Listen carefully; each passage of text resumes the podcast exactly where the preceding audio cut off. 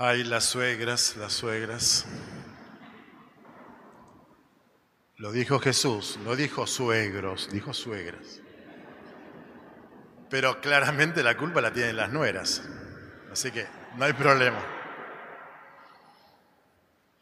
Bueno, ya que estamos riéndonos un poco, acudo a la memoria de ustedes. ¿Se acuerdan aquel sketch cómico de Calabró que se llamaba El Contra? Que era un personaje que estaba siempre en contra de lo que el otro decía. Y seguramente entonces eh, en nuestras familias, en el ambiente de trabajo también, por supuesto, en todos lados hay contras. En, casa lo llamamos contreras, que son los que se oponen a todo lo que el otro dice. Blanco, negro, arriba, abajo, frío, calor. Siempre ponen su opinión no diferente al otro, sino contraria al otro. Y son personalidades que configuran su sentimiento e identidad contradistinguiéndose en oposición al otro, poniéndose en la vereda contraria a lo que el otro piensa y dice y cree. Bueno, son personalidades medias pesadas porque muchas veces generan conflicto en las familias, discusiones, en la mesa. Los Contreras configuran su seguridad personal teniendo que oponerse a los demás. En el otro extremo están aquellos que, padecen, podríamos decir así, el síndrome de Selig. ¿Se acuerdan la película de Woody Allen, Selig? ¿Qué es el síndrome de Selig? El que se mimetiza con todos los demás. Piensa lo que, como los demás piensan, dicen lo que los demás dicen, opinan lo que a los demás les gusta escuchar, siempre se cuidan de no contradecir a nadie, oponerse a nadie, quedar mal con nadie. Siempre están de la vereda del otro. Y en este sentido, esas personas eluden el conflicto, tienen miedo al conflicto, y por eso entonces van armando su sentimiento de, de identidad y seguridad personal colgándose de lo que los otros hacen, dicen, piensan o, sienten. Y siempre van a estar de acuerdo con todo, aunque eso sea contrario. Hoy hace frío, sí, frío. Mañana también hace frío, bueno, pero el otro no tiene frío, bueno, entonces no hace frío. Siempre están acomodándose, hacen como que piensan y dicen lo que los demás hacen también. Bueno, entre el oposicionista Contreras y el mimetista que se identifican con todos los demás.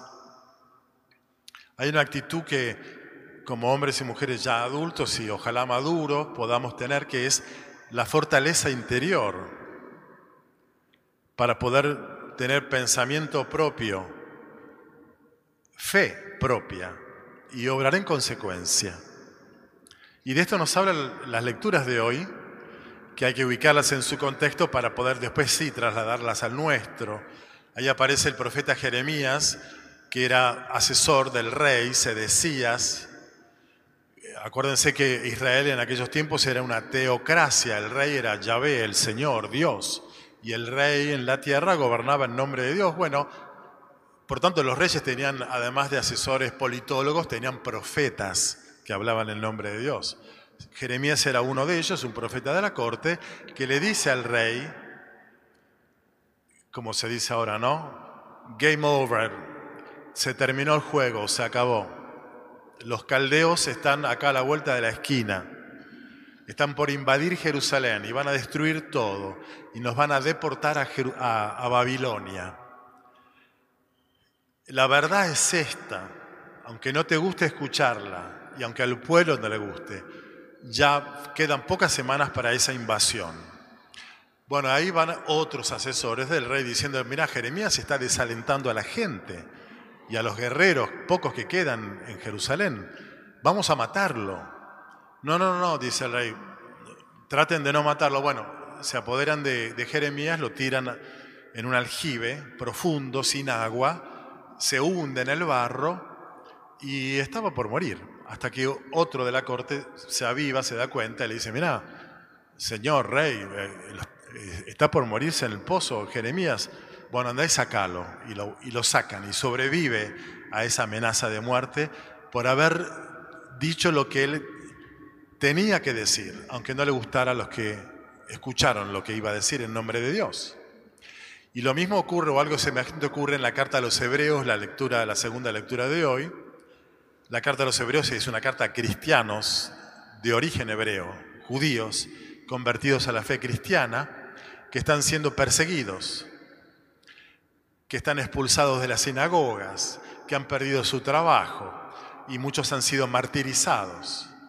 Y entonces se desalientan, obviamente, a nadie le gusta ser víctima de nada. Lo cierto es que el autor de esta carta dice, eh, pongan la mirada en Jesús, que sufrió hasta el límite la ignominia, hasta la cruz, y ahora está glorificado, resucitado. Y entonces traten de, de poner la mirada en Él y confíen y esperen y crean, manténganse firmes. Bueno, Evangelio de hoy. Jesús viene a hacer arder el fuego de su amor en el mundo. Jesús no es un fanático religioso, los fanáticos ya lo sabemos, eran los escribas y fariseos, fanáticos de su doctrina para afirmarse con esa doctrina, condenando, condenando, condenando. Bueno, lo condenaron a Jesús.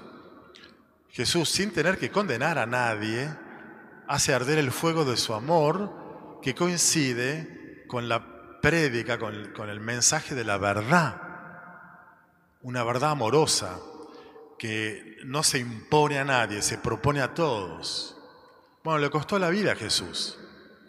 Claramente Jesús no es un Contreras que va contra la corriente, ni es un eh, hombre mimetizado, populista, diciendo a la gente lo que la gente quiere escuchar, sino que viene a hacer arder el fuego de su amor y de su verdad, sabiendo que esto iba a tener un costo para él y está dispuesto a pagarlo. Pero ese costo que Él paga también lo pagan los que crean en Él y lo sigan. En la comunidad de Mateo, que es la que escucha este Evangelio por primera vez, también judíos convertidos a la fe cristiana. La fe eh, judía es una fe familiar. Por tanto, correrse de esa fe familiar significa romper con la familia. Padres, madres contra sus hijos, hijos contra sus padres, y así como apareció en el Evangelio de hoy, mucha contradicción. Y entonces quedaban excomulgados de la sinagoga, excomulgados de sus propias familias y perseguidos. Bueno, esto es un mensaje que hoy tiene mucha actualidad. Em, la iglesia que históricamente, después de los primeros cuatro siglos, que sufrió martirio, persecución, exclusión, bueno, convertido el emperador romano en, católico, Constantino, la religión oficial del imperio romano fue el catolicismo. Y la iglesia, desde ese mediado del siglo IV hasta antes de ayer, tuvo un perfil autoritario, en el sentido de que la verdad sostenida por la iglesia era impuesta a todos y excomulgando a los que no creían en ella. Y a veces mandándolos a alguna hoguera por manos de, los gobiernos seculares, de la autoridad política de turno, la Inquisición y ya lo que sabemos. Y entonces la Iglesia durante la mayor parte de su historia fue más afín a los gobiernos autocráticos que imponían por la fuerza de la fuerza, la fuerza del poder, eh, la verdad. Bueno, de un tiempo a esta parte, eh, instalada más la democracia en, Occidente, digamos, desde la posguerra para acá, claramente la iglesia se siente más incómoda porque se dio vuelta la tortilla de los autoritarismos y antes los imperios, las monarquías, los regímenes totalitarios, aún el siglo pasado y este, ¿no? Dictaduras y eso, católicas, entre comillas, la iglesia se sentía cómoda con esos gobiernos. Claro, hoy se vive la dictadura de la opinión pública, cuyos voceros son los medios de comunicación que amplifican y van formateando la opinión pública y entonces está bien y es la verdad lo que la mayoría piensa y cuando la iglesia levanta la mano para decir algo, es excomulgada, es acusada, es eh, reprochada, es denostada. Como diciendo, ahora los perseguidos, entre comillas, los denostados o descalificados, son los cristianos o los católicos. Por supuesto que esto en nuestra sociedad más occidental, donde dije el autoritarismo de la opinión pública, eh, no es tan cruel como otros autoritarismos de las dictaduras, por supuesto. Como en Nicaragua, muchos estarán al tanto de lo que está pasando en Nicaragua, donde están destruyendo iglesias, imágenes religiosas, encarcelando a sacerdotes, a laicos, a catequistas, a monjas, haciéndolos morir de sed y de hambre, Nicaragua. Bueno, la persecución en Cuba, ni hablar en Siria, ni hablar en Nigeria, donde están martirizando cristianos en estos momentos. Esos son, digamos, poderes que se imponen a la profesión y, al anuncio de la fe para los cristianos. No están así en nuestro tiempo, pero claramente hoy en día eh, estamos del otro lado de la historia, en el sentido de que si antes el catolicismo se imponía, ahora se impone el reverso del catolicismo en muchos aspectos. Y por eso entonces diríamos, desde la década más o menos del 60, mediados de los 60, Concilio Vaticano II, la Iglesia empezó a estrenar una actitud distinta respecto de la gente, de la sociedad, que es la actitud del diálogo, del intercambio con la sociedad, la cultura. Y entonces el Concilio Vaticano II hablaba de lo que la Iglesia puede aportarle al mundo y lo que el mundo puede aportarle a la Iglesia. Y está bien. Y el Papa de aquel momento, Pablo VI, eh, tiene un documento muy lindo y muy profundo sobre el diálogo. La Iglesia dialogando con el mundo y también escuchando al mundo. Bueno, esto significa entonces que estos son los tiempos donde la iglesia tiene que poder mantener, y cuando digo iglesia digo nosotros, los cristianos, mantener la firmeza de la fe sin caer en el autoritarismo de imponer nuestra fe o nuestra verdad a los demás y no imponer tampoco nuestro, nuestra perspectiva de vida a, a los otros. Cuando digo otros, digo otros más lejanos, pero otros muy cercanos, como los hijos. No imponer el propio modo de vivir la fe a los hijos o a los nietos eh, o, a los parientes, digamos, pero tampoco mimetizarse con la opinión pública, social, actual, y no mimetizarse tampoco, renunciando a los propios valores de la fe, como diciendo, todo bien, está todo bien, ellos piensan todo lo contrario a mí, pero están bien, si son felices. ¿Cómo hacer entonces para no enfrentar a los demás generando conflicto, pero tampoco mimetizarse con los demás ocultando la luz de nuestra fe? Y ahí entonces me parece que el Evangelio nos, invita, o nos desafía en todo caso, a ser firmes en nuestra fe y simultáneamente empáticos para poder comprender al otro que no cree lo que, lo que yo creo, ni piensa lo que yo pienso, ni vive exactamente igual a como yo vivo. Ser fiel a lo propio y firme en lo propio y no esconderlo y poder profesarlo y ser empático para poder comprender la posición del otro.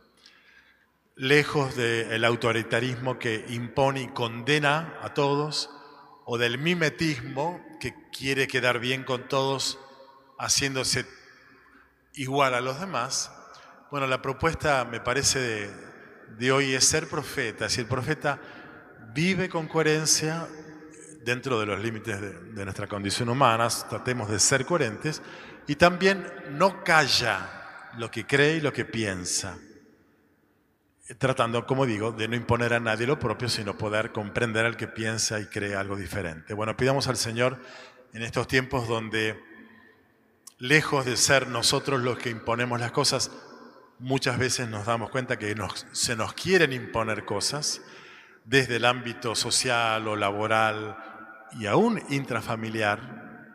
Bueno, que podamos permanecer firmes y fieles a esas pequeñas domésticas denostaciones o persecuciones o incomprensiones y poder vivir con fidelidad, digo, y anunciar el mensaje de Jesús.